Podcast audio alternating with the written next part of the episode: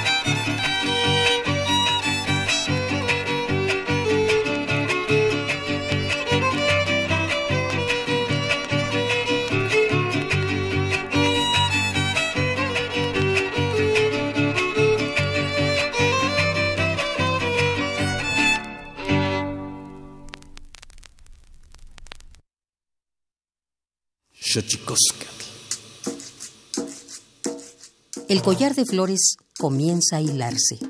Es momento de ir a lo profundo. Radio UNAM presenta Xochicóscatl, collar de flores, con Mardonio Carballo. Hacemos revista del México profundo.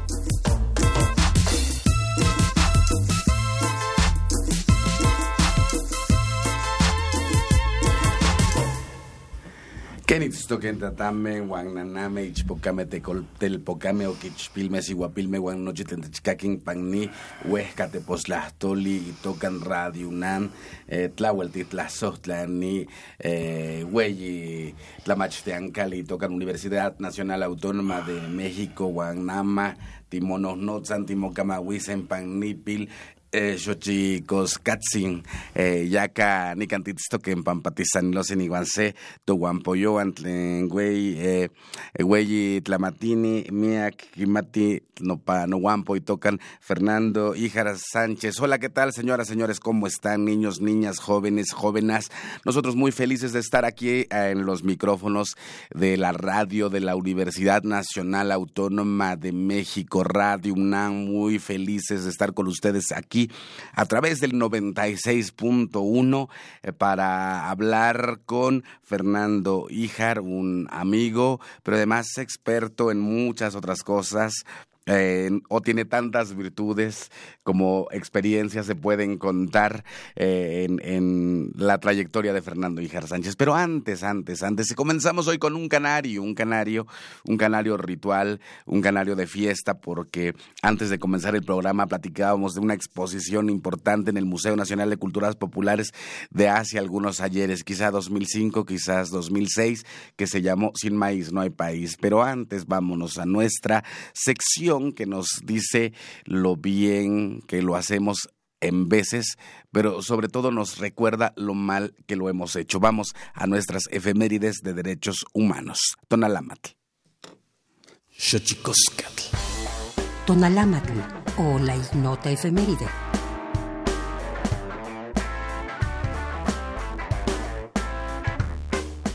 7 de octubre de 1931 nace Desmond Tutu, eclesiástico y político sudafricano, cuya labor en defensa de los derechos humanos y en contra del apartheid fue premiada en 1984 con el Premio Nobel de la Paz.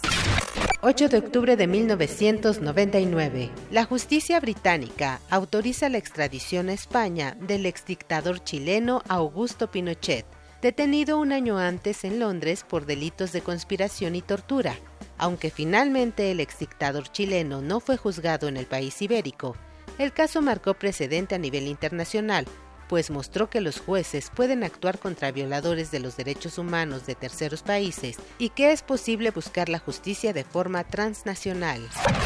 9 de octubre de 1974. Fallece Oskar Schittler, empresario alemán y miembro del Partido Nacionalista, que salvó aproximadamente a 1.200 judíos del holocausto nazi, contratándolos para sus fábricas de mensaje de cocina y munición ubicadas en las actuales Polonia y República Checa.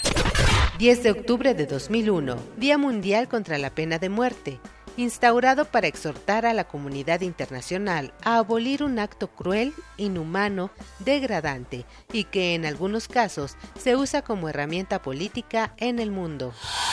11 de octubre de 2011, Día Internacional de la Niña, proclamado por la ONU para reconocer los derechos y resolver los problemas específicos que confronta este sector de la población infantil en el mundo. 12 de octubre de 1928 se instaura el Día de la Raza, en conmemoración del descubrimiento de América por el navegante Cristóbal Colón en 1492. Esta fecha se celebra en la mayor parte de Hispanoamérica, España y los Estados Unidos. 13 de octubre de 1982. Los diplomáticos Alfonso García Robles de México y Alba Mirdal de Suecia son galardonados con el Premio Nobel de la Paz por su trabajo en las negociaciones de desarme de las Naciones Unidas.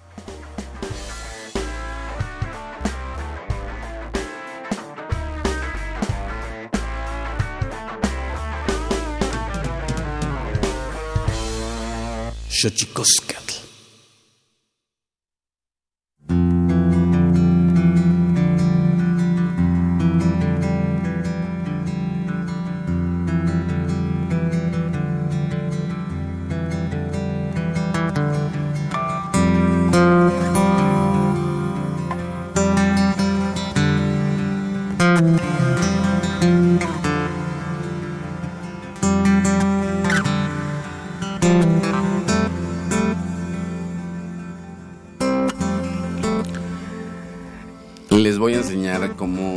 Se dice gripa en náhuatl, miyacatzon piliwi, sinech la pospolowican pampash ni kichicuey tonati.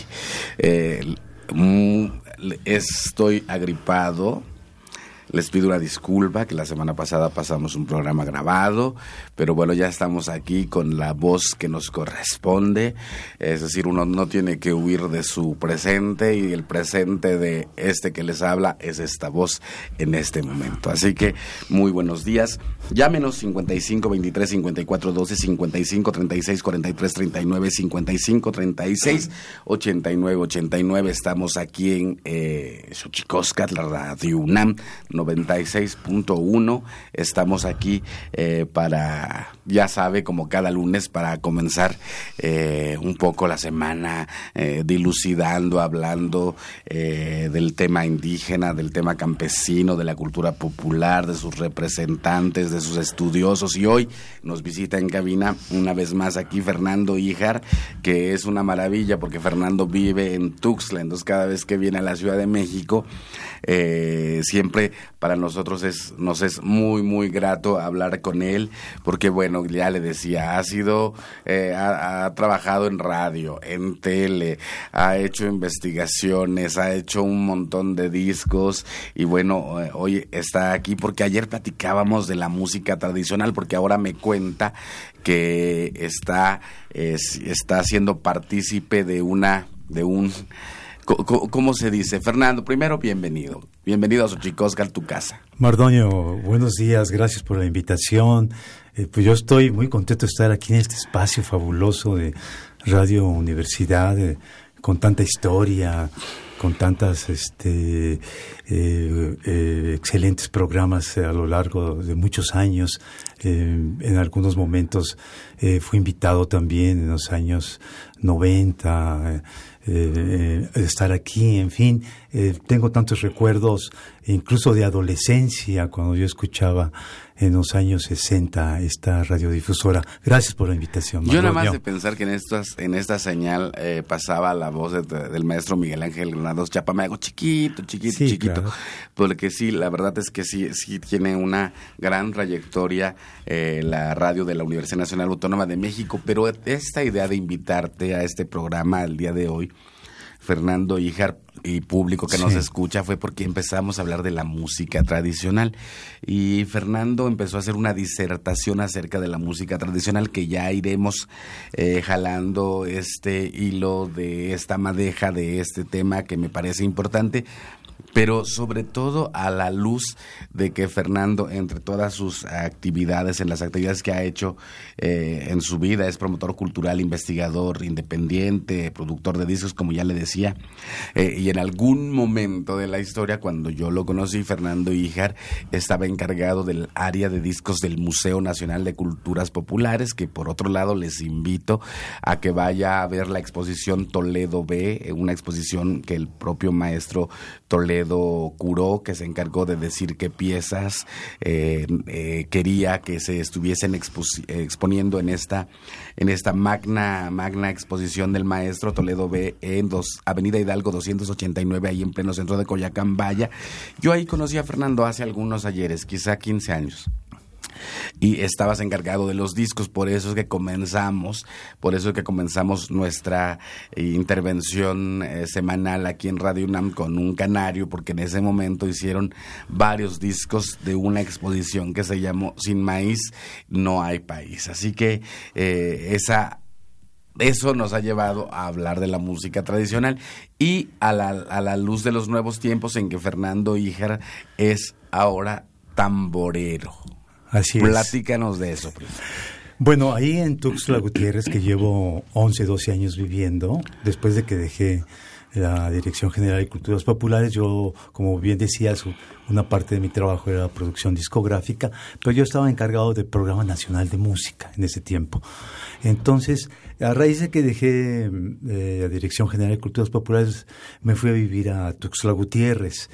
Eh, ahí eh, realicé junto con Aurora Oliva varias producciones discográficas, entre ellas una que se llama Viva el Meque, que es la música de pito y tambor de los soques de Tuxtla.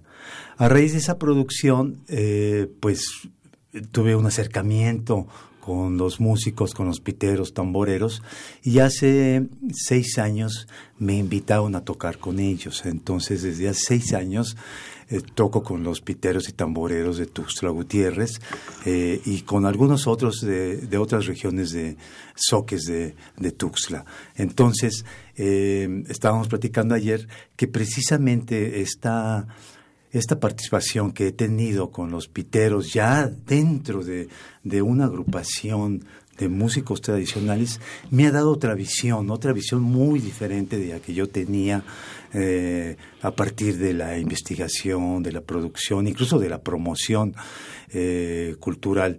Eh, me ha dado una visión muy diferente en torno a, la, a, los músicos tradicionales. siento que, que me ha enriquecido, no, no solo en mi en, mi conocimiento hacia la música tradicional, sino también experiencias de vida muy importantes que yo no cambiaría por nada. ¿eh? Esto ha sido, eh, ha sido fundamental para mí, para mi crecimiento en todos los sentidos. Entre Fernando y Jari Aurora Oliva se hizo el disco este Vientos. Lienzos de viento. Lienzos de viento que el flautista connotadísimo eh, Horacio Franco sacó hace algunos años con músicos eh, soques, con piteros soques, ¿verdad? Sí, fue Horacio Franco eh, con Luis Hernández, un, un, pitero carricero, allá le llaman carriceros por el carrizo, eh, carricero soque de, de Copainalá, y un este y, otro otro músico Mame de, de, Tux, de, de Chiapas. él es un gran eh, tocador de achirimía. Entonces eh, eh, juntamos, platicamos con ellos, les planteamos el proyecto y se realizó este disco Lienzos de Viento, que es un extraordinario fonograma. afortunadamente nos dieron el Premio Nacional de Patrimonio Musical de México por parte de Lina hace algunos años por esta producción discográfica. Entonces fue uno de los discos que producimos allá en, Chiapas, también eh, uno otro disco que fue Rescate del Mundo, que tú lo mm. conoces muy bien. Sobre el poema de Rosario Castellanos. Sí, sobre un poemario de Rosario Castellanos de que en 1952, eh, antes de hacer sus, grandes novelas, sus grandes cuentos, hizo un poemario sobre su, sus vivencias con los pueblos eh, de los Altos de Chiapas. Entonces ese poemario eh, lo llevamos a una producción discográfica con con poetas y escritoras de Chiapas que hicieron la traducción del poemario y también se dieron su voz para grabar en cada una en su respectiva eh, idioma o lengua indígena. Eh, Miquea Sánchez, ¿o qué? Miquea Sánchez. Enriqueta eh, Lunes Sotzil. Exactamente, Sotzil Celtal, Adriana Gómez ah, Celtal. Y, y se va el nombre, eh, que también la conoces muy bien, de de Comitán. Eh, Roselia Jiménez Roselia, en Tojolabal. Tojolabal, exactamente. Con ellas cuatro. Que ahora es diputada, Roselia Jiménez. Sí, por parte del PT. Sí, sí, Y también ahí eh, Susana Hart también nos, nos, nos apoyó mucho y ella eh, habla, dice en castellano, el poemario de Rosario, eh, eh, eh, y ella intervino también en, esta producción discográfica. Pues ha, sido sin duda interesante en estos proyectos en los, los que has estado inmerso hasta llegar a, ser un tamborero en la música tradicional, de la música soque de Tuxtla, uno pensaría en Tuxtla como uno suele pensar en las capitales de los estados como espacios eh, básicamente monoculturales y básicamente monolingües en castellano. Pero eh, aquí lo que eh, nos estás planteando es la existencia de una población soque en Tuxtla Gutiérrez, lo cual es maravilloso. Pues sí, porque eh, Tuxtla Gutiérrez, como primer asentamiento, fue uno de los asentamientos más importantes de los soques eh, de, la época prehispánica, en un centro de comercio donde confluían de varias regiones, sobre, de Oaxaca y de Tabasco. Entonces, eh, ahí la población era eminentemente soque. Claro, con el correr del tiempo se volvió capital, hubo, muchos cambios, pero hay un porcentaje muy alto de la población que si bien muchos han perdido la lengua, eh, las las tradiciones, eh, las fiestas se mantienen. existe una mayordomía, la mayordomía Soque de Rosario, eh, donde eh, eh, yo, yo, he tocado con los músicos que me han invitado ahí con, a las fiestas del, de la mayordomía. Existe una priostería, existen otras organizaciones, soques también, en, Tuxtla. Y hay varios tradicionalistas muy importantes. Está San Roque, San Pascualito. Eh, eh, Santo Niño de Atocha, donde están las viejas familias soques que mantienen todas estas tradiciones eh, de todo un calendario ritual de todo un año, donde la música tiene un papel fundamental. La música, sobre todo de pito y tambor, tiene un papel fundamental. Que es, y, yo creo que una de las eh, músicas importantes para un poco en, entender, digamos, la, la, diversidad de un estado como, como Chiapas, donde eh, mayoritariamente las lenguas que se hablan y los pueblos que habitan en Chiapas son mayas, salvo el soque, ¿no? Exactamente. Eh, los altos de, de, Chiapas, donde más se conoce, que está la población Sotzil, Celtal eh, y otros, los los lacandones, los otros, otros pueblos indígenas que, se, que hablan otros idiomas también. Eh, principalmente se conoce esta región de los altos de, Chiapas y todos eh, y las poblaciones que confluyen ahí y en otras regiones también, pero poco se conoce sobre los oques. En realidad, eh, yo creo que los últimos 10 años es cuando ha habido una, un interés por conocer más todas las expresiones de los oques. Eh, allí hay grandes poetas como Miquea Sánchez, hay grandes músicos, eh, eh, hay toda una serie de tradiciones. Cada pueblo soque existen mayordomías y, sistemas de cargos muy importantes que son los que dan pauta a esta gran diversidad cultural, a esta gran diversidad lingüística también. y, y al final de cuentas, este este, esta, este patrimonio tan importante eh, de los soques se mantiene vivo y vigente. Esto que estoy diciendo, mucha gente a veces dice que eh, la, tradición se mantiene viva y vigente, pero en este caso eh, así sucede realmente. Yo lo he vivido y siento que hay toda una una gran identificación de la población hacia las hacia todas las, eh, diversas expresiones de la cultura soque, no solo en Tuxtla, sino en otras regiones de, de Chiapas. Para la gente que nos está escuchando aquí en Xochicosca, el collar de flores, habría que decirles que en Chiapas se hablan, en el estado de Chiapas se hablan eh, 12 lenguas indígenas, todas ellas mayas, salvo el soque.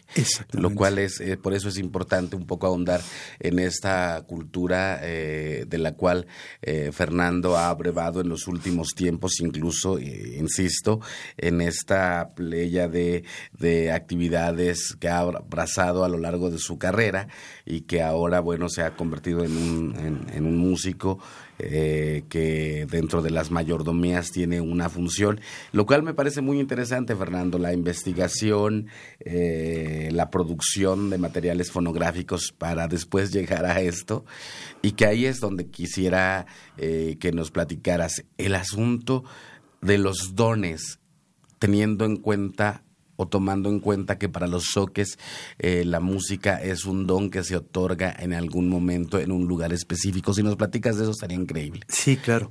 Eh, bueno, eh, un poquito para entrar a este tema que para mí es, es, es, es un tema fascinante, toda esta cuestión del don de la música.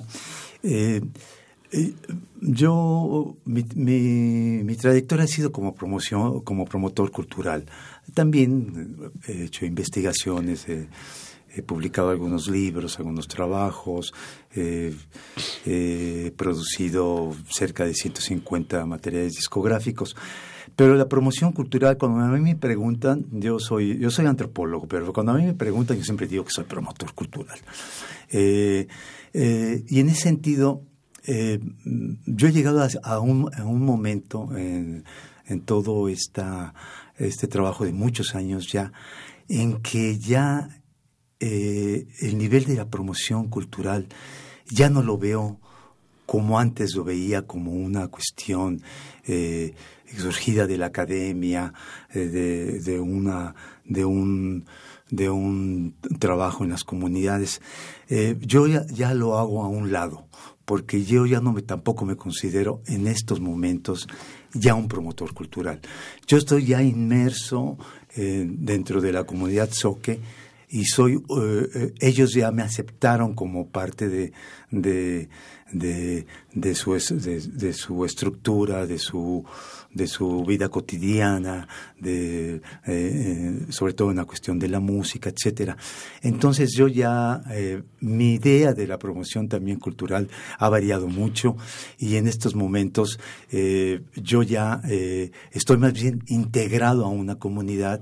A partir de, de esta integración se realizan trabajos siempre, siempre con la participación de ellos, siempre con la anuencia, con la plática, con la discusión en torno a lo que se está realizando.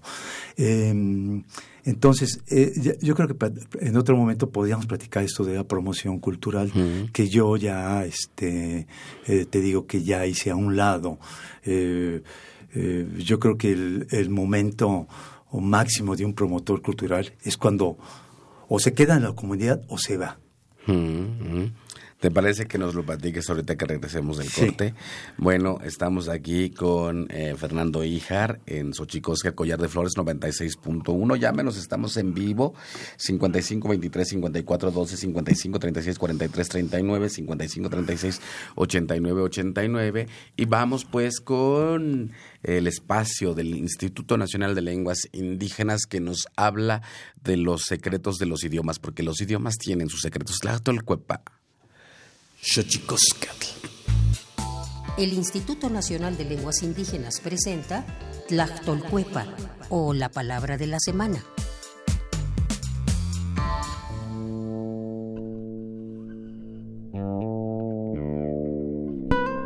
Cheta esta es una expresión de origen mazateco que se usa para referirse a aquella acción en que una persona, consciente o inconscientemente, realiza una inhalación profunda seguida de una exhalación casi inmediatamente, mediante la cual suele detonar tristeza, angustia, deseo o melancolía. Nos referimos a suspirar.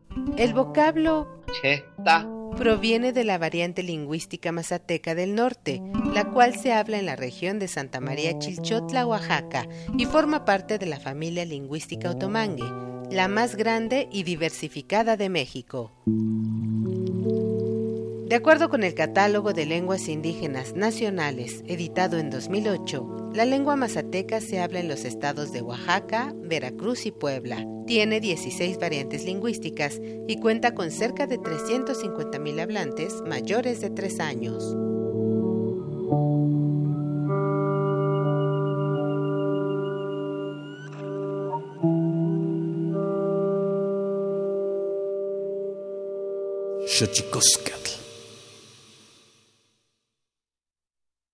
Pluriversos PUIC, un mundo culturalmente diverso. Espacio en colaboración con el Programa Universitario de Estudios de la Diversidad Cultural y la Interculturalidad.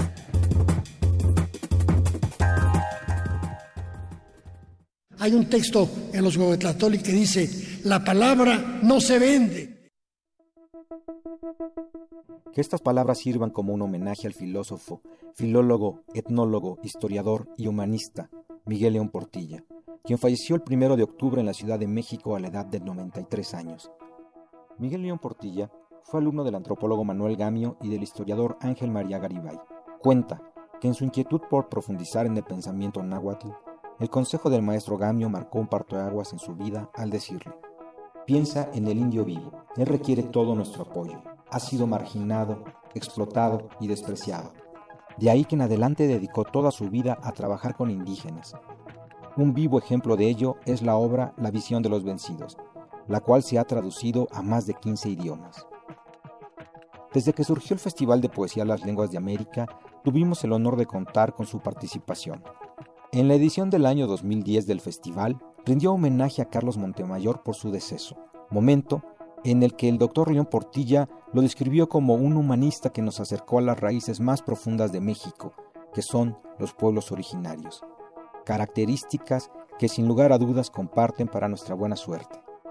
Durante la edición del año 2014 de esta fiesta de la palabra, se mostró preocupado ante la desaparición de los 43 normalistas de Ayotzinapa y lo hizo patente.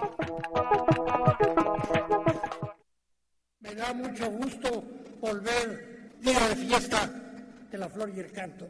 Antes, sin embargo, quiero participar con ustedes en la tristeza que nos invade por la desaparición de estos cuarenta y tantos normalistas qué pena está ocurriendo. Nos da mucha, mucha tristeza. Don Miguel León Portilla, sabio mexicano, universitario pleno y paradigma de la defensa de las lenguas originarias, dejó un camino trazado que continuar hacia el reconocimiento, cuidado y preservación no solo de las lenguas, sino de los pueblos originarios. Para muestra, una de sus piezas poéticas más emblemáticas titulada Cuando muere una lengua. Quiero terminar leyendo un poema, lo escribí en náhuatl y en español, se llama Cuando muere una lengua. Icuactlatoli yemiki, mochi inteoyot, sisitlal tintonatiu iguanmetzli, nochi tlacayot, neyol nolotzalistli, iguan huelicamanlistli, ayog monesi, inontescapan. Cuando muere una lengua, las cosas estrellas, sol y luna, las cosas humanas, pensar y sentir, ya no se reflejan en ese espejo. Hasta siempre Tlamatini, Macuali Otli, que te vaya bien y buen camino.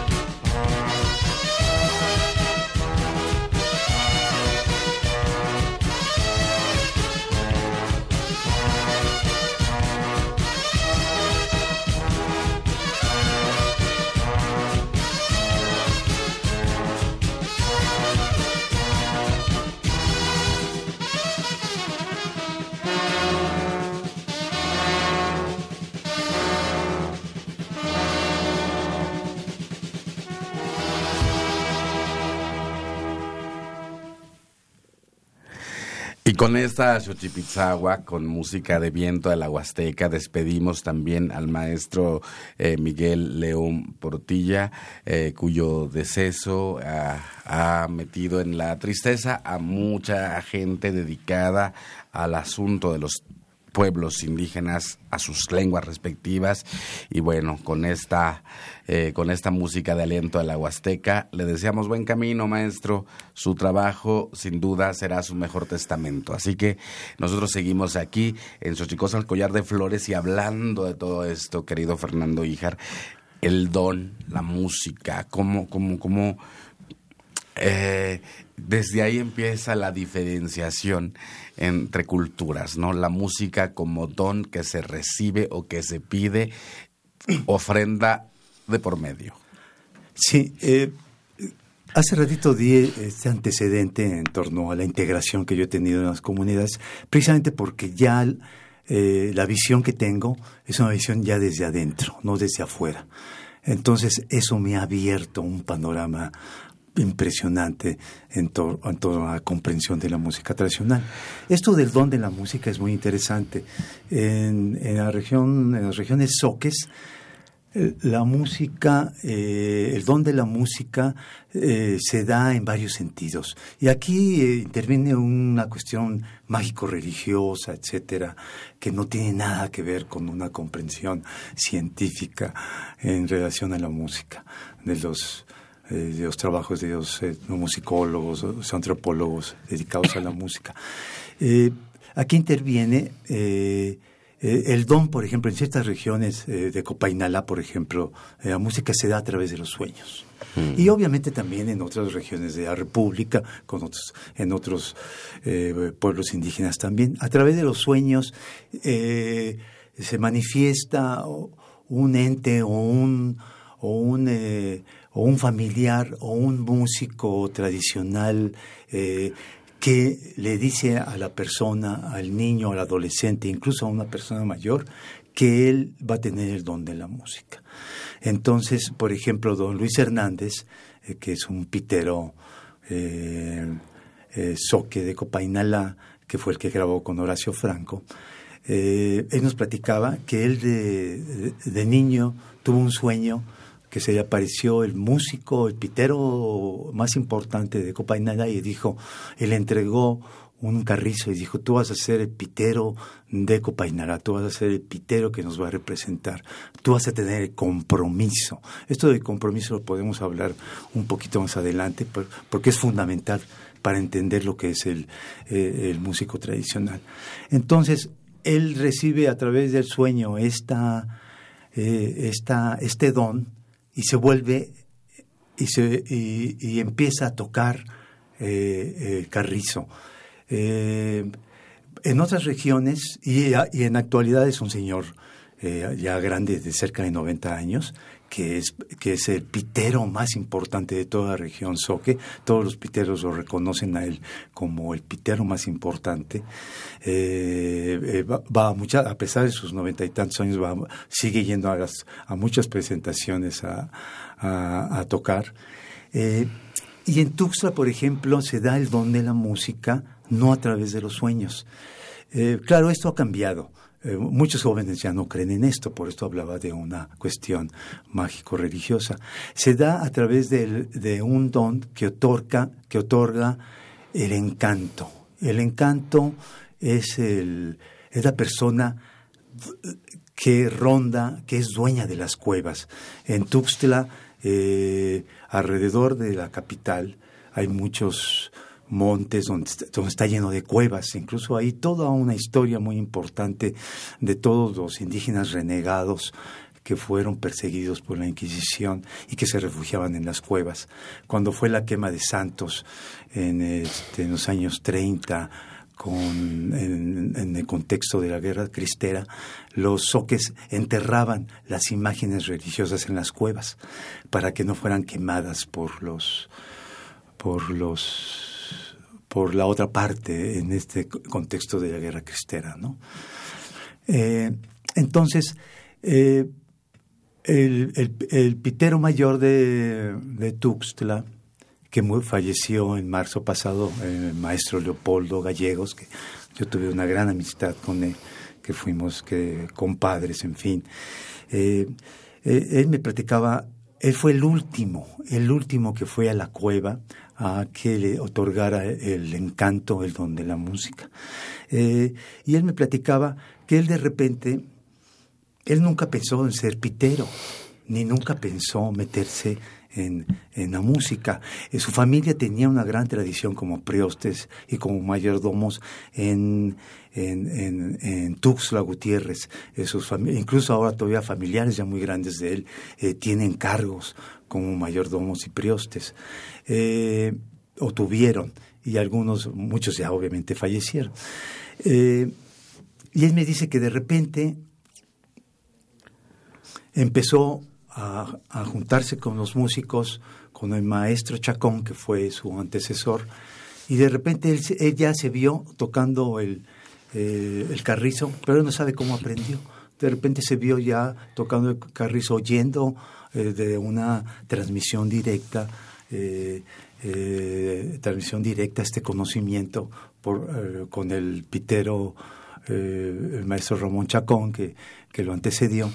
Pero él de repente dice, yo cómo, aprendí a tocar el carrizo no sé, pero yo ahorita toco los 90 sones, que son los que conforman todo el calendario ritual de, de los soques de Tuxtla. Entonces, él cuando fue, eh, él, no fue joven a la cueva, eh, se llama la cueva de Ramillete, a que le otorgaran el don de la música.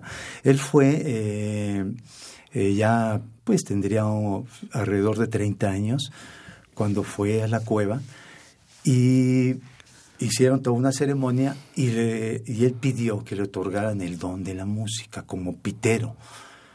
Pero siempre el, el encanto siempre pide algo a cambio. Eh, no es nada más de otorgar el don y ya. Y ahí implica toda una gran responsabilidad, porque ahí entra esta cuestión del compromiso, el compromiso ya con un sistema de cargos establecido para ser parte de los músicos que van a conformar las fiestas tradicionales.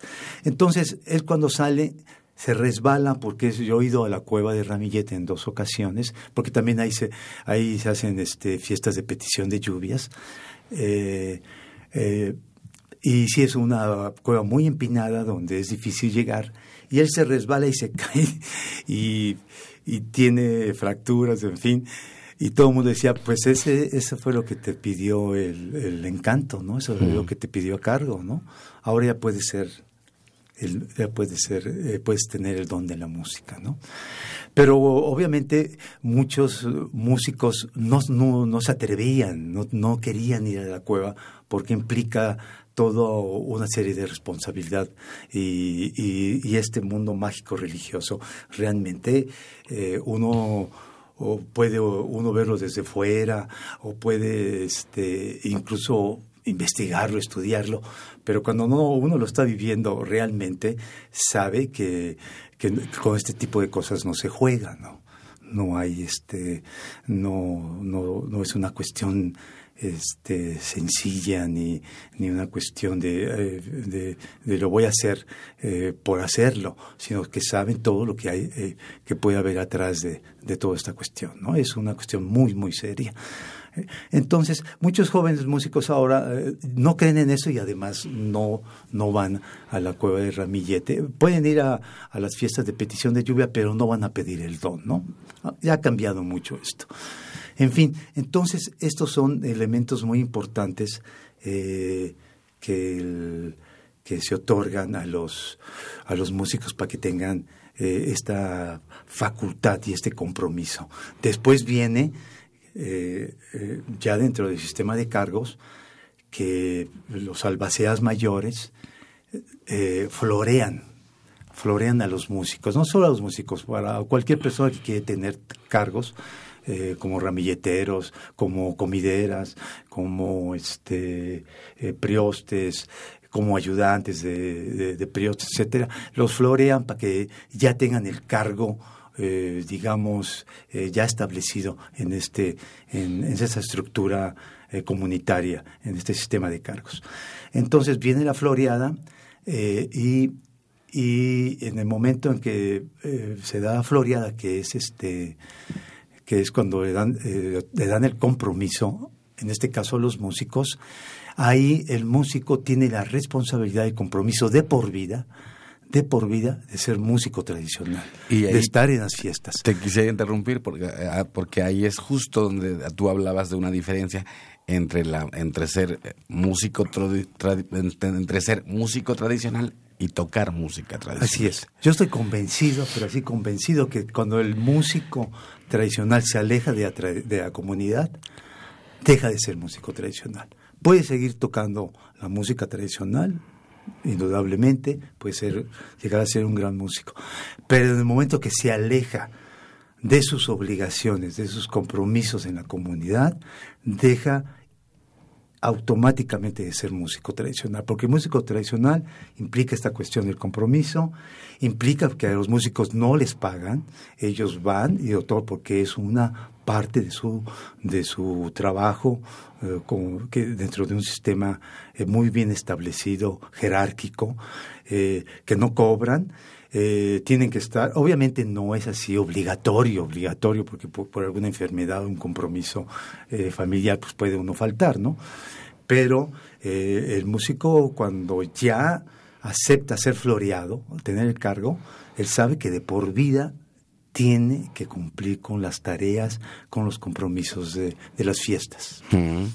¿Y tú eres un músico floreado, maestro? No, no, me, han ofrecido ya una vez que yo no he aceptado, yo no he aceptado porque yo sé que implica una gran responsabilidad, yo sé que implica un gran compromiso, una, una dedicación una dedicación de por vida a esto, ¿no?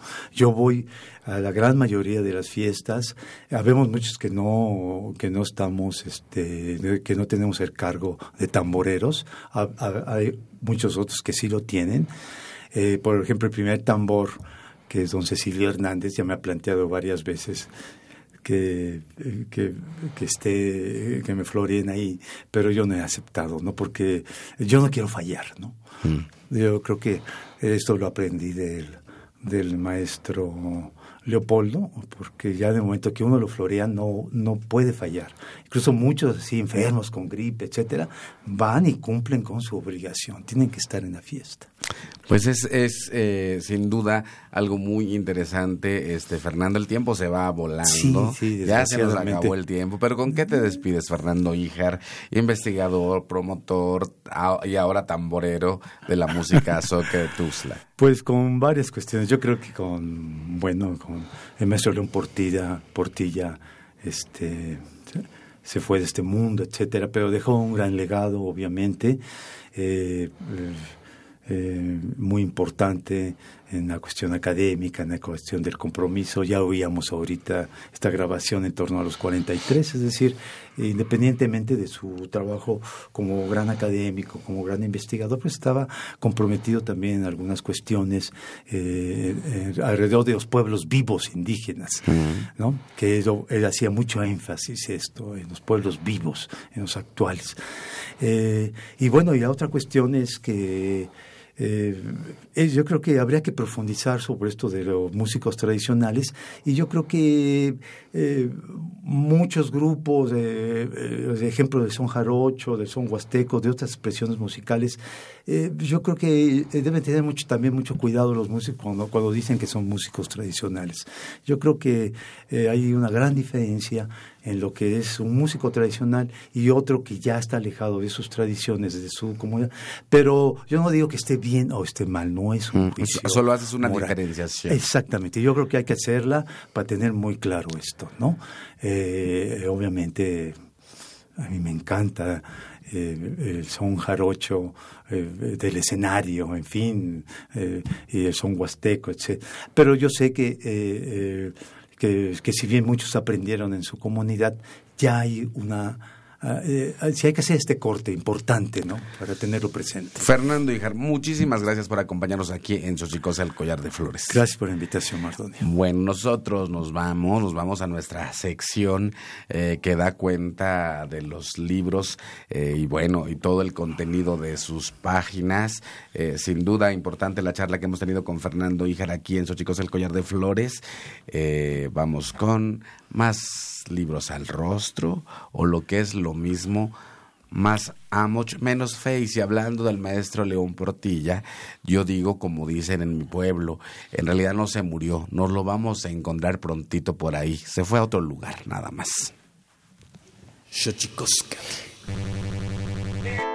Más libros al rostro, o lo que es lo mismo, más Amoch, menos face. Espacio en colaboración con el Instituto Nacional de Antropología e Historia.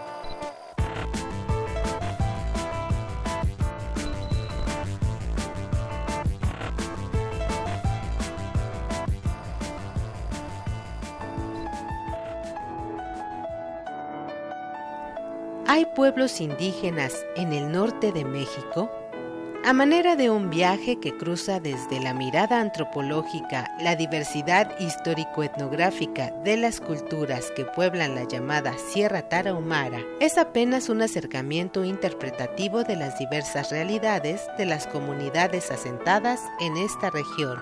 Los pueblos indígenas de Chihuahua, Atlas Etnográfico, reúne textos, mapas, fotografías y datos duros elaborados por diversos autores que aportan su particular perspectiva de la sierra y de sus pobladores, partiendo de un enfoque etnológico. En este sentido, la publicación propone avistar algunas de las razones que conforman la identidad de las comunidades Raramuri, Odami, Ooba y Guarijío, en las que convergen factores producidos tanto por la formación histórica de dichas culturas como por la relación que han guardado con el medio geográfico que los rodea. Te invitamos a adentrarte en el libro Los pueblos indígenas de Chihuahua, Atlas Etnográfico, editado por Pedro Molinero. Descárgalo gratis del apartado de libros electrónicos dentro del sitio web difusión.ina.gov.mx.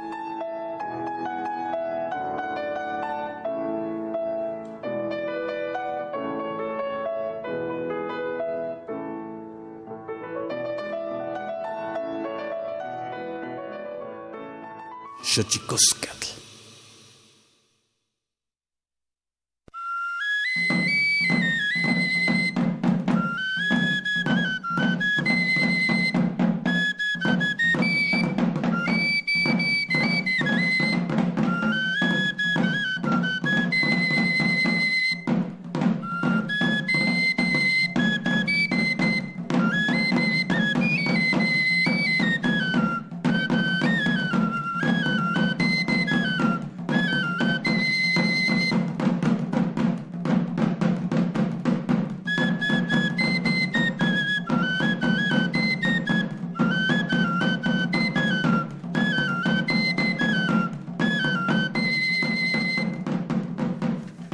Con el primer son de música de Rosario, de Viva el Mequé eh, y Leopoldo Gallegos en la música, nos despedimos de este Xochicóscat Collar de Flores en el que hemos entablado un diálogo concerniente a la música, a los dones y todo aquello que conlleva ser parte de una comunidad a través de un don otorgado como es la música dentro, dentro del mundo de los soques de Tuxtla Gutiérrez Chiapas a través de la voz de Fernando Ijar.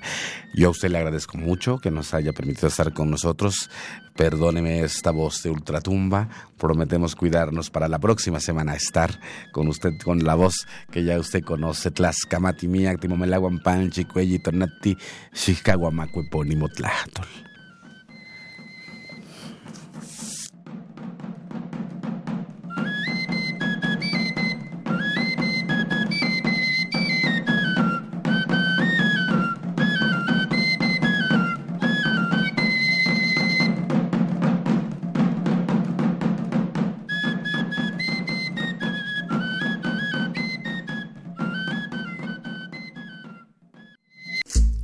fue Xochicóscatl, Collar de Flores, con Mardonio Carballo.